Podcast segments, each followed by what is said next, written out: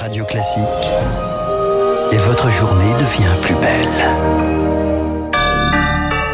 Bienvenue sur Radio Classique. Il est 8h. –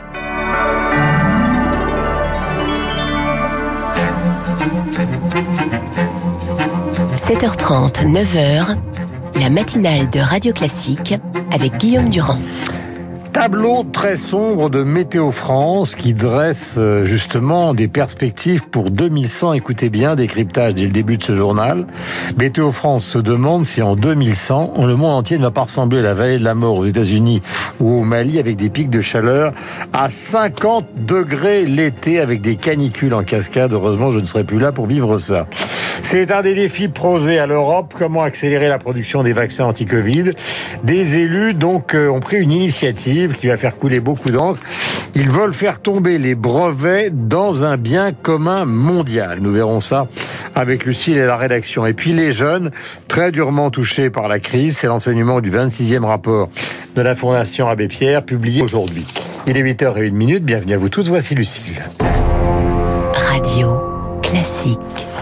Y aura-t-il de la neige en France en 2100 La réponse est rien n'est moins sûr. Mais oui, elle pourrait avoir tout bonnement disparu, Guillaume, en pleine. D'ici là, c'est l'un des constats alarmants dressés par Météo France dans un nouveau rapport. Baptiste Gabory, bonjour. Bonjour Lucille. Vous l'avez consulté pour Radio Classique, il est absolument terrifiant. Les températures moyennes risquent d'augmenter de près de 4 degrés d'ici 2100. Conséquence, on le disait en titre, des pics à 50 degrés l'été et des canicules permanentes si rien n'est fait. Oui, et jusqu'à plus 6 degrés l'été, un scénario où les émissions de gaz à effet de serre continuent à augmenter et qui dessine un climat inédit en France. Marie Cardoncuff est la directrice adjointe de la climatologie à Météo France. On se rapproche hein, des conditions du climat d'Afrique du Nord, hein, avec euh, des étés très chauds, euh, des périodes de sécheresse, euh, des feux de forêt plus fréquents, des conditions beaucoup plus difficiles qu'aujourd'hui. Hein. Les sécheresses pourraient ainsi augmenter de 30 à 50%, les vagues de froid deviendraient quasi inexistantes et les étés irrespirables avec des canicules multipliées euh, par 10 et qui pourraient durer plus d'un ou deux mois. Robert Votard, climatologue, directeur de l'Institut Pierre-Simon Laplace un été qui peut paraître chaud aujourd'hui ou très chaud pourra devenir un été froid euh, dans les scénarios les plus euh, défavorables. On a un, un climat qui sort complètement de son intervalle habituel. La bonne nouvelle, c'est que ce scénario n'est pas une fatalité. Hein. Dans le modèle optimiste, la hausse de la température serait limitée à 1 degré avec des effets donc sur le climat largement atténués. Mais il faudra pour cela respecter nos engagements et atteindre la neutralité carbone en 2050. Baptiste Gaboril, monsieur environnement de Radio Classique pour ce décryptage. En Corrèze, les cours d'eau commencent lentement à rentrer dans leur lit. Ce matin, le département n'est donc plus en vigilance rouge crue. Conséquence, les 150 habitants de la commune d'Argent sur Dordogne, qui avait dû être évacué hier en prévision de la crue de la Maronne qui traverse la commune, ont pu rentrer chez eux. Sur le front de la Covid, on marche toujours sur une ligne de crête. 456 personnes sont encore décédées hier à l'hôpital. Guillaume, un niveau jamais atteint depuis plus de deux mois. La vaccination, elle tourne au ralenti. 1 500 000 personnes seulement ont reçu au moins une dose à ce jour. Hier, Pfizer et BioNTech ont promis d'en livrer 75 millions de plus à l'Union européenne au deuxième trimestre. Alors, une question ce matin, comment accélérer la production la production, eh bien, certains élus ont eu une idée, faire tomber les brevets des vaccins, mais rien n'est plus facile. Mais c'est très difficile, Camille Schmitt. Dans la théorie, avec une levée des brevets, les laboratoires français pourraient produire eux-mêmes des doses de vaccins. C'est pourquoi Fabien Roussel, député du Nord, demande la mise en œuvre de ce qui est appelé une licence obligatoire. Dans la législation française, quand les laboratoires ne sont pas en capacité de répondre à une urgence sanitaire, l'État a le droit de réquisitionner des formules, des vaccins pour pouvoir les produire lui-même. Mais en pratique, un premier problème se pose. Si le brevet d'un vaccin tombe dans le domaine public, encore faut-il que les laboratoires soient capables de le produire. Pascal Canfin est président de la commission de la santé au Parlement européen. Les toutes dernières technologies que l'on utilise, la RN Messenger pour le vaccin Covid, c'est quelque chose que les autres laboratoires doivent eux-mêmes apprendre à manipuler. Et sur le plan juridique, déclencher cette licence obligatoire implique une procédure longue et complexe, explique François Pochard, avocat spécialiste en droit des brevets. Il y a une phase de concertation entre différents ministères. Vous avez une commission spéciale qui doit se réunir. Il faut qu'il y ait des rapporteurs qui vont émettre des rapports, etc. Donc, euh, en moins de quatre mois ou six mois, on n'est pas capable de sortir un outil juridique qui puisse fonctionner correctement. Depuis octobre, cette question de la levée des brevets fait l'objet d'âpres négociations à l'Organisation mondiale du commerce. Aucun consensus n'a été trouvé pour le moment. Camille Schmitt et en attendant la haute autorité de santé en France doit donner son feu vert cet après-midi au vaccin d'AstraZeneca. Les premières doses seront livrées a priori dimanche. Elles devraient être réservées aux soignants de moins de 50 ans. Les pharmacies pourraient également l'administrer. Conséquence de la crise sanitaire et de l'équilibre toujours précaire, les stations de ski, elles resteront fermées en février. Matignon l'a confirmé hier. Pas de réouverture à l'horizon, mais des aides renforcées pour le secteur. Les commerces de matériel de ski, entre autres, vont pouvoir bénéficier du fonds de solidarité.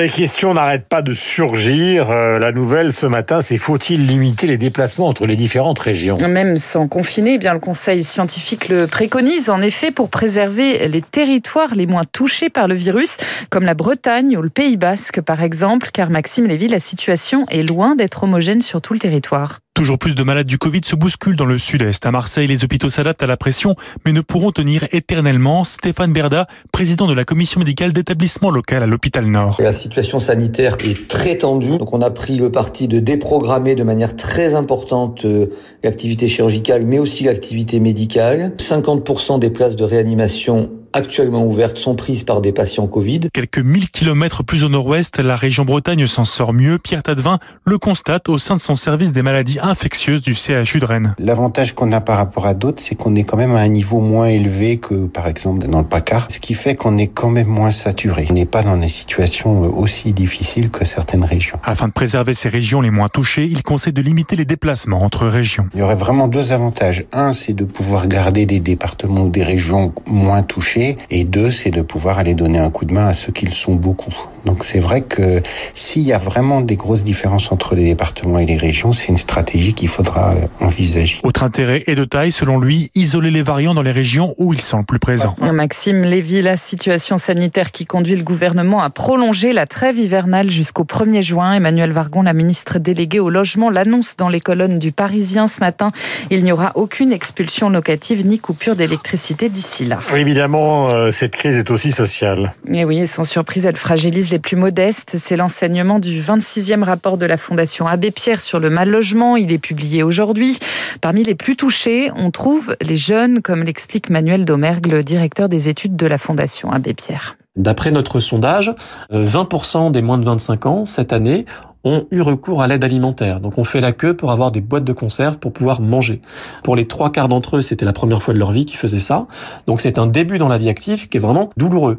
Et par rapport à ça, autant pour le reste de la population, il y a à peu près un filet de sécurité vraiment très minimal, hein, le, le RSA à 500 euros. Mais pour les moins de 25 ans, il n'y a rien. Il y a 0 euros quand vous n'avez pas de parents pour vous aider, que vous n'avez pas de boulot ou de bourse étudiante. Donc ça veut dire qu'il y a des milliers et des milliers de jeunes qui risquent de tomber dans la grande exclusion. Donc là, les jeunes sont vraiment en première ligne. Des propos recueillis par Sophie Paolini. Dans le reste de l'actualité, en bref, la Nouvelle-Calédonie n'a plus de gouvernement ce matin. Les indépendantistes l'ont fait chuter cette nuit en démissionnant. Ils dénoncent l'impasse et l'immobilisme dans l'archipel, quatre mois après le référendum sur l'indépendance. Et puis en Russie, Alexei Navalny a rendez-vous au tribunal aujourd'hui. Il comparaît pour avoir violé son contrôle judiciaire dans une affaire qui date de 2014, une audience qui pourrait le conduire derrière les barreaux pour longtemps, deux jours après des manifestations dans toute la Russie manifestations qui se sont soldées, vous le savez, par un nombre record d'arrestations. Il est 8h08 minutes sur l'antenne Radio Classique. Dans un instant, la page politique. Nous écouterons Carlos Kleiber, le grand chef d'orchestre, juste après David Abiquière pour parler de son émission. Donc, euh, à 18h, David, responsable de la revue de presse. Mais pour vous, donc, un souvenir euh, qui est celui de tous les baby-boomers. Graham Nash, donc euh, l'un des membres de Crosby, Still Nash et Young, à 79 ans, ça paraît totalement invraisemblable aujourd'hui. L'extrait d'une de leurs plus célèbres chansons, qui est un hommage au plus célèbre festival pop de toute l'histoire de la rock music, Woodstock.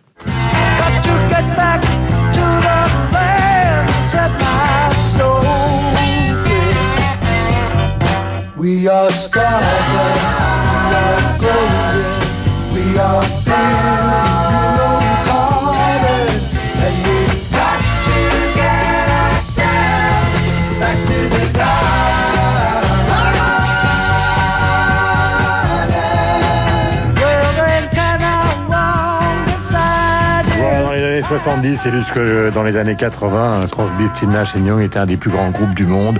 Avec le Canadien, donc euh, Neil Young, euh, les deux Américains qui sont David Crosby et Stephen Stills, qui vous le savez a épousé Véronique Sanson à un moment dans sa vie, et donc Graham Nash qui est un Anglais puisqu'il avait fondé les Hollies euh, dans les années 60. Il est 8h10, nous rendez-vous avec Guillaume Tabar et avec donc le nouveau président de la Commission des Affaires étrangères à l'Assemblée, notre ami